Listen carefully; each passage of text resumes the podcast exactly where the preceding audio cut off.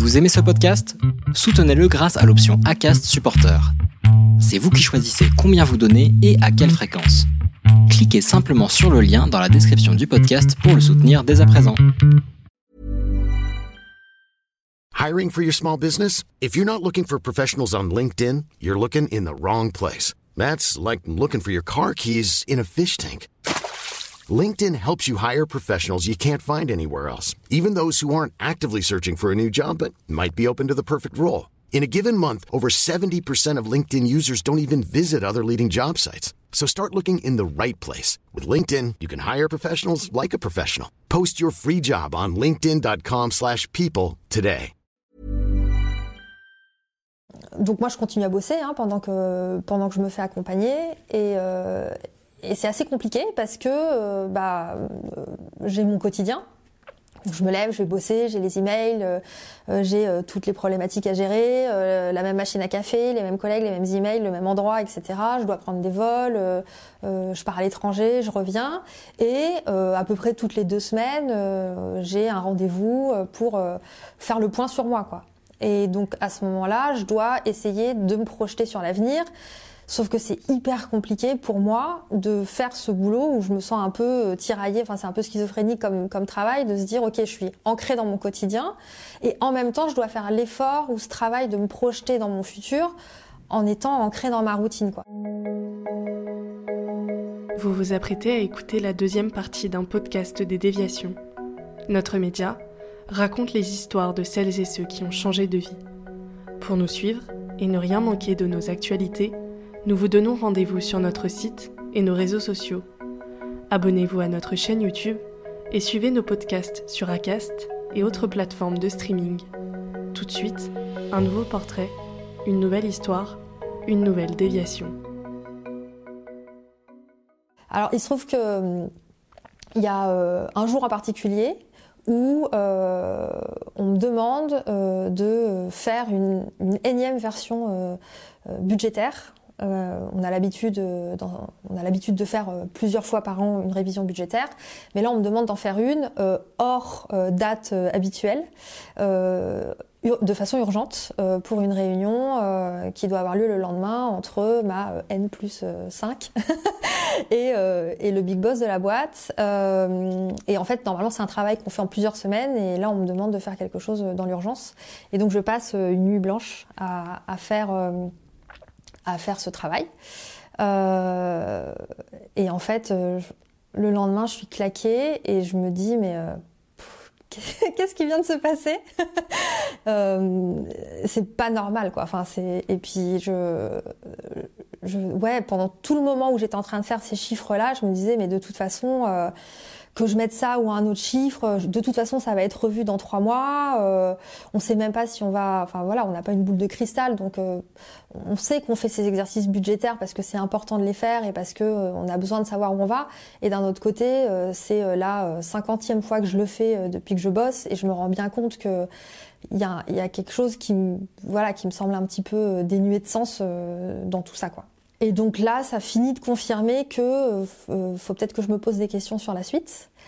Euh, ce qui est assez compliqué pour moi, hyper déstabilisant parce que euh, bah moi j'ai toujours voulu bosser dans les parfums et que donc je me suis jamais posé de questions.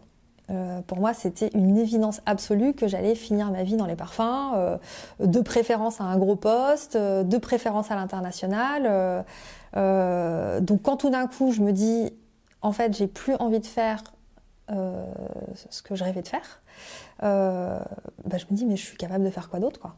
Ça fait 15 ans que je suis dans les parfums, 15 euh, ans que je fais peu ou prou la même chose avec plus de responsabilités et plus de voilà de gens à gérer ou de millions à gérer, mais en fait plus je montais dans la hiérarchie et plus je me sentais complètement déconnectée de, de la réalité quoi.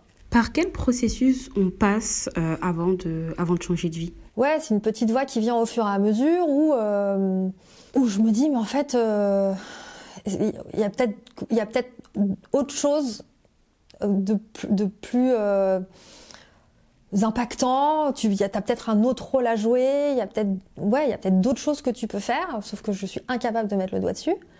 Euh, et, en fait, c'est un moment qui est hyper anxiogène quand même pour moi à ce moment-là, euh, parce que c'est le vide, quoi. Alors mon premier réflexe c'est de vouloir tout quitter et déménager. Euh, pour repartir d'une page blanche. Sauf que là, je me dis non, euh, faut quand même que, faut, enfin, voilà, j'ai quand même les peurs qui, qui, me rattrapent et qui me disent non mais tout quitter pour faire quoi, pour aller où? Est-ce que le fait d'avoir eu ce réflexe-là est dû au fait que, que tu l'as eu toute ta vie, euh, pendant toute ton enfance, euh, du fait de tes, de tes nombreux voyages avec tes parents? Oui, oui, je pense que je pense que le voyage c'est aussi parfois une fuite en avant, c'est-à-dire que c'est cette sensation que je déménage, je change de ville et page blanche quoi je me réinvente, euh, je, je, je, peux être qui je veux euh, en repartant de zéro quoi. Euh, sauf que là, bah clairement, je me dis aussi, ça sert à rien de fuir. faut quand même, faut quand même te poser les bonnes questions à un moment donné quoi. Donc à ce moment-là, j'essaie de me faire accompagner et de faire, de me faire accompagner par un bilan de compétences. à distance, puisque moi j'habite à Madrid à ce moment-là, hein, donc pour essayer de me poser les bonnes questions, euh, et de comprendre pourquoi ça va pas, pourquoi euh, pourquoi je suis plus satisfaite, en sachant que à ce moment-là, j'ai une petite voix dans ma tête aussi qui me dit t'es quand même un peu capricieuse quoi. Euh, t'as as un bon taf, euh, tu gagnes bien ta vie, tu vis à l'international, enfin ça, ça, se passe bien avec tout le monde. T'as pas vraiment le droit de te plaindre quoi. Et tes parents, ils en pensent quoi à ce moment-là de ton de ton changement de vie et de ton évolution? Alors mes parents, mes parents, ils en, ils en disent quoi? Alors je leur dis hein, que que je suis pas forcément heureuse. Euh, je pense que euh, les parents, ce qu'ils veulent, c'est le bonheur de leurs enfants. Euh, donc euh, ils entendent. Au début, ils me disent euh, bon, c'est peut-être une mauvaise passe. c'est c'est voilà, accroche-toi. ça ça va peut-être passer quoi. Et puis ils ont vu que ça durait quand même.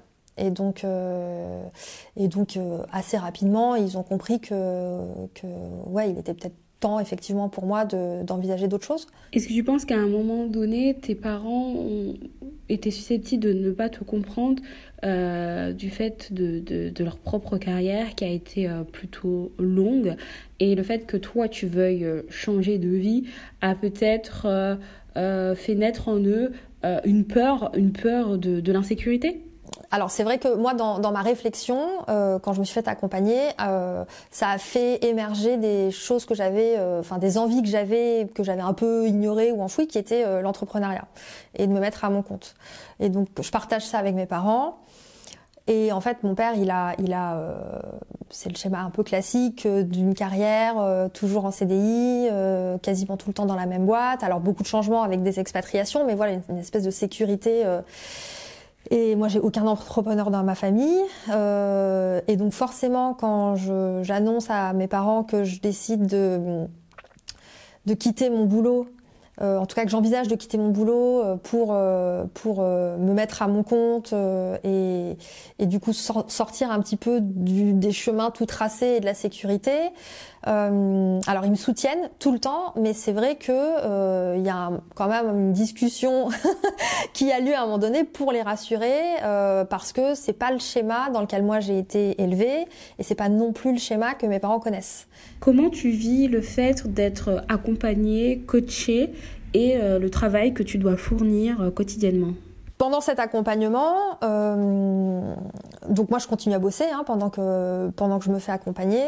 Et, et c'est assez compliqué parce que bah j'ai mon quotidien je me lève, je vais bosser, j'ai les emails, euh, euh, j'ai euh, toutes les problématiques à gérer, la même machine à café, les mêmes collègues, les mêmes emails, le même endroit, etc.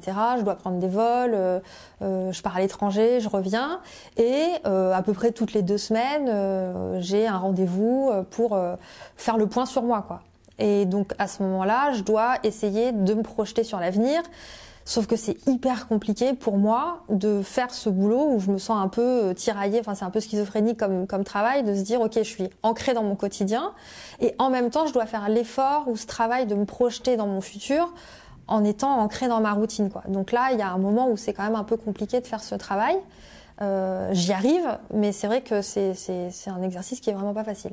Est-ce que c'est aussi à ce moment-là euh, qu'émerge ton envie d'être coach? Et, donc pendant que je réfléchis euh, à, ce que je veux faire après, euh, donc il y a plusieurs choses qui émergent, mais déjà il y a cette fameuse piste de l'entrepreneuriat qui me titillait quand même depuis un petit moment. Je me souviens, mais ça c'est des choses qui sont revenues après, mais j'avais toujours une espèce de dossier dans mon ordinateur qui s'appelait idée startup ou idée entreprise, et je, et je mettais à l'intérieur des, idées, des articles que je trouvais, je notais des choses, et ça je l'avais un peu oublié ou occulté, et c'est au moment où, j'ai fait ce, ce travail-là que je me suis rendu compte qu'effectivement j'avais quand même assez régulièrement eu un œil attentif sur, euh, sur des, idées, euh, des idées de boîte, mais que j'avais un peu laissé de côté. Et il y a autre chose aussi, c'est que dans mon, dans mon boulot, j'avais deux casquettes. Euh, une casquette qui occupait 80% de mon temps, qui était la responsabilité commerciale, et une deuxième casquette qui avait, qui, qui, était une partie de management en fait, puisque j'avais j'avais des équipes de vendeurs, j'avais des équipes de commerciaux, et en fait c'est cette partie-là qui m'éclatait le plus. Pourtant c'est là où je passais le moins de temps.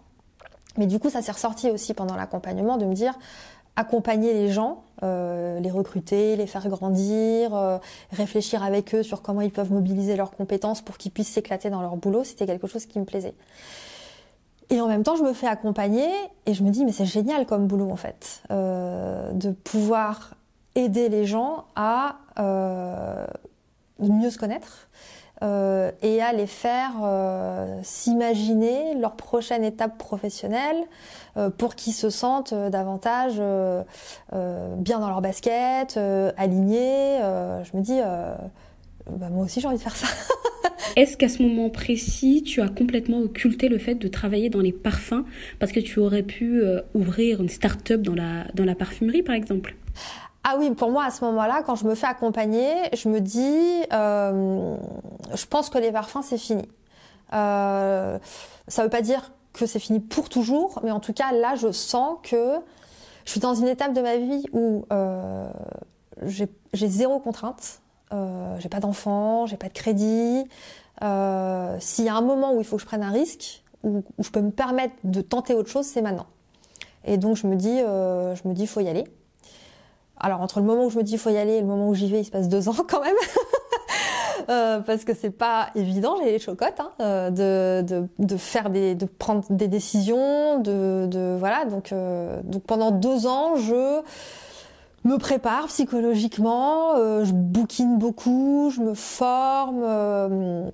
Je regarde plein de témoignages, voilà, je, je construis ma confiance en moi et je décide en 2019 de quitter mon boulot. Euh, donc je, démissionne, euh, enfin j'annonce ma démission euh, en janvier et, mon dernier boulot, mon dernier jour de boulot, ça sera le, le 26 avril 2019 sur une présentation budgétaire. et, voilà. Et après il y a la nouvelle étape qui s'ouvre. Est-ce que tu as une idée de ce que tu veux faire après avoir démissionné? Ouais, donc euh, évidemment quand je démissionne, euh, je sais quand même, enfin j'ai déjà une idée. Hein. je démissionne pas sans rien, euh, mais mon idée c'est euh, d'accompagner des gens dans leur reconversion professionnelle. parce que je, parce que voilà, j'ai adoré j'ai adoré ce moment-là quand même de, de réflexion, même si c'était pas facile. Par contre, je me dis il, il, faut que je trouve une façon de, de proposer aux gens euh, de, faire une vraie coupure dans leur quotidien. Parce que moi, j'avais vécu ça comme étant extrêmement compliqué, de devoir jongler entre mon quotidien et euh, essayer d'imaginer le futur. Et à mon sens, à ce moment-là, je me dis, faut que, pour pouvoir bien réfléchir à la suite, il faut se concentrer sur soi et il faut qu'il y ait vraiment une bulle de déconnexion qui ne, qui ne permette euh, de penser qu'à soi. Pourquoi tu décides de revenir en France à ce moment-là? Donc je prends, euh, je, je, prends la décision de rentrer en France parce que je pense qu'à ce moment-là, euh, c'est la bonne décision. Euh, j'ai envie aussi de, de redécouvrir euh, la France puisque j'ai quasiment pas vécu ou très peu.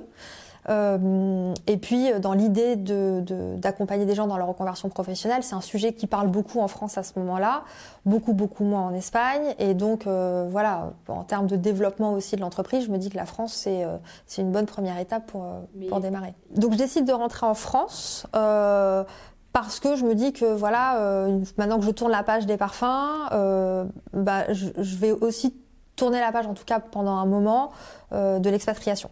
Je, je, sens qu'à ce moment-là, j'ai besoin de rentrer en France, j'ai besoin de poser des valises, euh, j'ai besoin de m'ancrer quelque part, parce que ça m'a manqué toute ma vie. Et je me dis que c'est le bon moment pour le faire.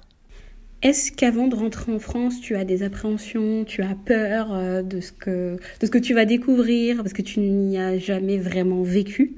Alors, ça me fait pas peur de rentrer en France parce que dans ma tête, je me dis que l'étranger n'est pas complètement euh, oublié. Je me dis que c'est une étape, je ne sais pas combien de temps elle va durer, euh, mais euh, j'ai pas particulièrement peur et, et, je vois en plus de ça euh, ce retour euh, en France dans une région que je ne connais pas puisque je décide de m'installer en Dordogne, un peu comme une nouvelle expatriation finalement. Euh, donc euh, je, je, vois ça comme une nouvelle façon de se réinventer avec les mêmes challenges que quand on part à l'international, c'est-à-dire se faire des nouveaux amis, découvrir une nouvelle région et recréer un quotidien.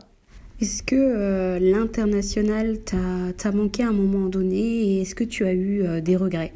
Non, je pense pas. J'ai voulu travailler dans le parfum et je l'ai fait. Euh, je voulais voyager et je l'ai fait. Quand même, le fait de quitter cette vie-là, je la quitte, mais en sachant ce que je quitte. Donc en fait, j'ai pas de regrets.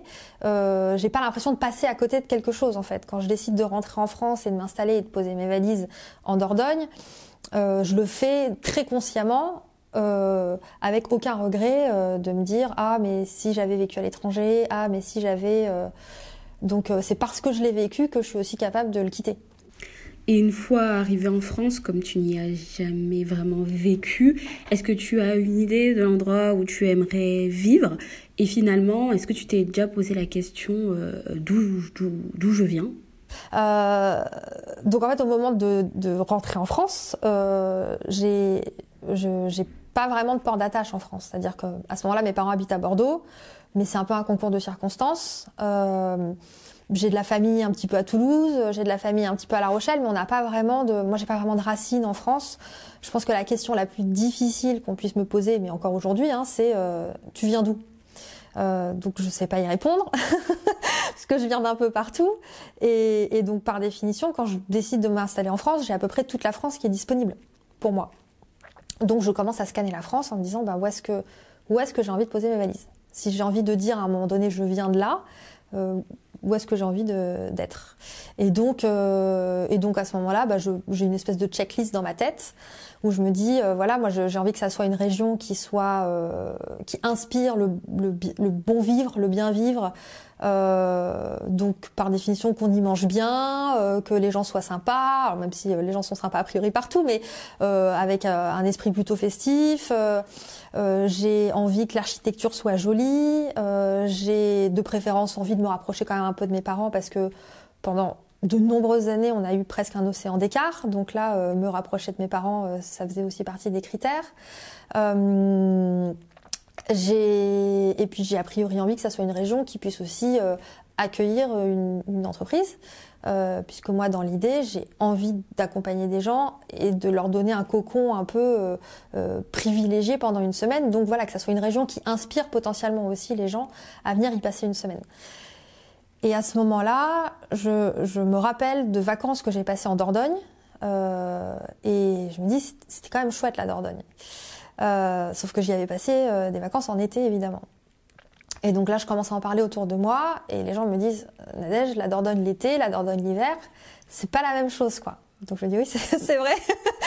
donc euh, je décide d'y revenir euh, trois semaines en hiver, en plein février, pour euh, voir à quoi ça ressemble. Et en fait, j'adore. J'adore parce que le rythme est différent, euh, parce que euh, à ce moment-là, on est en pleine période des truffes, euh, et que je me dis mais c'est génial en fait. Moi, c'est quelque chose euh, que j'ai pas vraiment connu avant, le passage des saisons en fait. Euh, voilà, moi, ok, j'habite à, l'international ou, même quand on habite à Paris, hein, on est un peu pris dans ce rythme-là de métro boulot dodo, et et en fait là, je, je découvre en Dordogne les saisons, euh, avec toutes les activités qui sont reliées à chaque saison. Et ça, pour moi, c'est euh, magique. C'est quelque chose que je connaissais pas du tout avant, ou j'y avais pas vraiment fait attention. Et, donc, à ce moment-là, en hiver, je me dis, bah oui, bingo, c'est là que je vais m'installer. Est-ce que euh, tu te souviens euh, du moment où, tu es arrivé en Dordogne et euh, combien de temps a duré ta formation? Donc j'arrive en juillet euh, 2019 euh, et euh, pendant un an et demi à peu près, je, euh, bah, je me forme. Je reprends mes études, euh, puisque moi je veux maintenant accompagner des gens aussi, donc euh, euh, le but c'est de pas faire n'importe quoi, parce que voilà, on est, je suis pas en train de faire des cours de tricot, quoi. Je suis en train de, de potentiellement de me dire que je vais accompagner des gens et peut-être avoir des impacts sur des, décisions qu'ils vont avoir sur leur vie. Donc euh, voilà, faut faire les choses bien. Faut commencer à ensuite à créer du contenu pour accompagner les gens. Faut structurer tout ça. Faut trouver un lieu pour pouvoir les accueillir. Euh, donc pendant à peu près un an et demi, il y a un peu tout ça qui se met en, en forme. Est-ce que tu peux nous dire quelle est ta situation financière à ce moment-là? Financièrement, à ce moment-là, je suis au chômage. Et j'enseigne. Parce que déjà depuis l'Espagne, euh, j'avais commencé à enseigner dans une école de commerce euh, et c'est quelque chose qui me plaisait, même si je me suis dit je veux pas faire ça à temps plein, mais c'est quand même quelque chose qui me plaît et donc bah, je continue à faire ça euh, quand j'arrive euh, quand en Dordogne.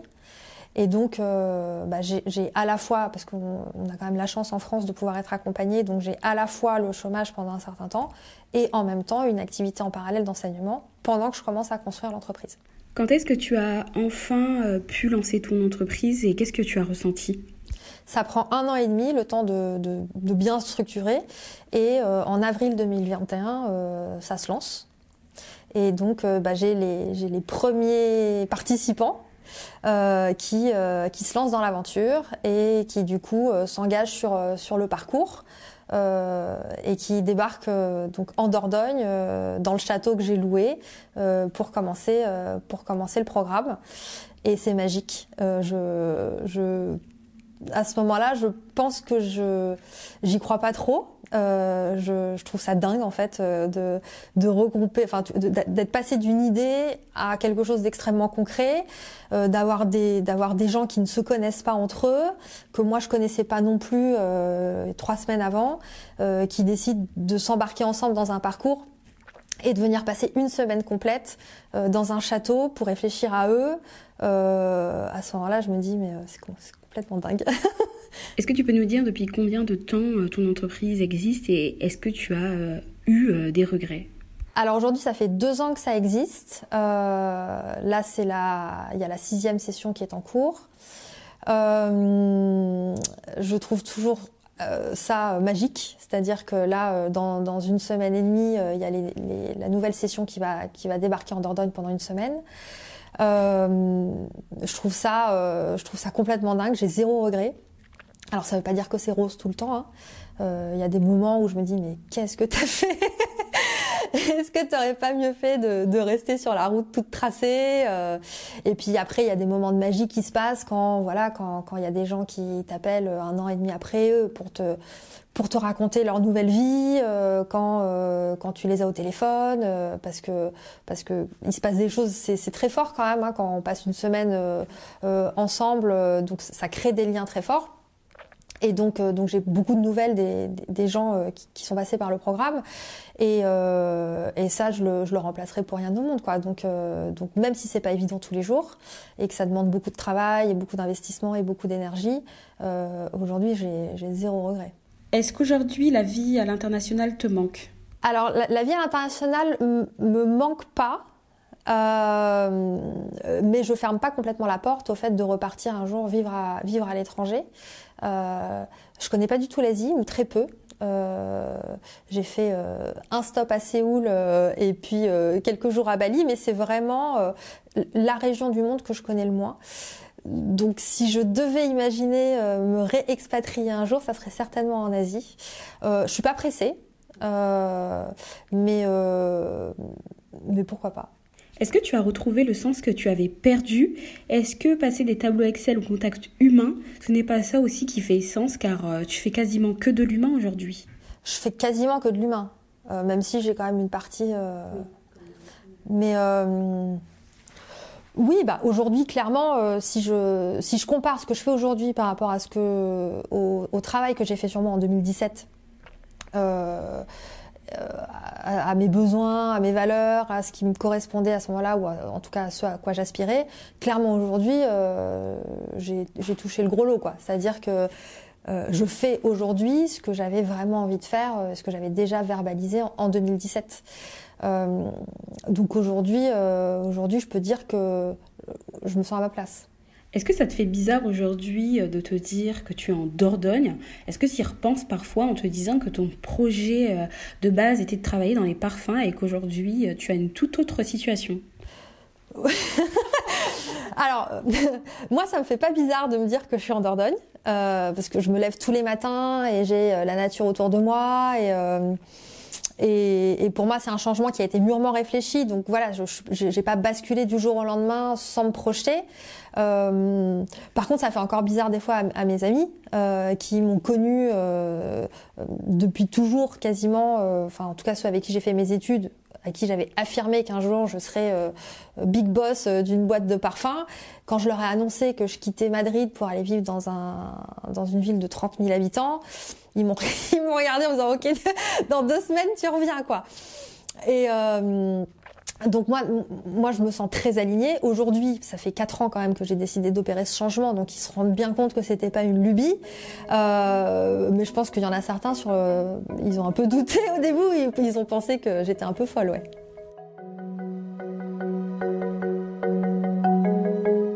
Vous venez d'écouter la deuxième partie d'un podcast réalisé par Audrey Maquies Myriam Amossé et Chloé Robert.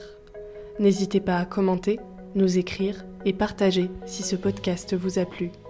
Notre média, vous pouvez le retrouver sur lesdéviations.fr, Facebook, Instagram, LinkedIn, TikTok et YouTube. Nous n'avons qu'une vocation, raconter les histoires des personnes ayant changé de vie. Alors à très vite pour un nouvel épisode.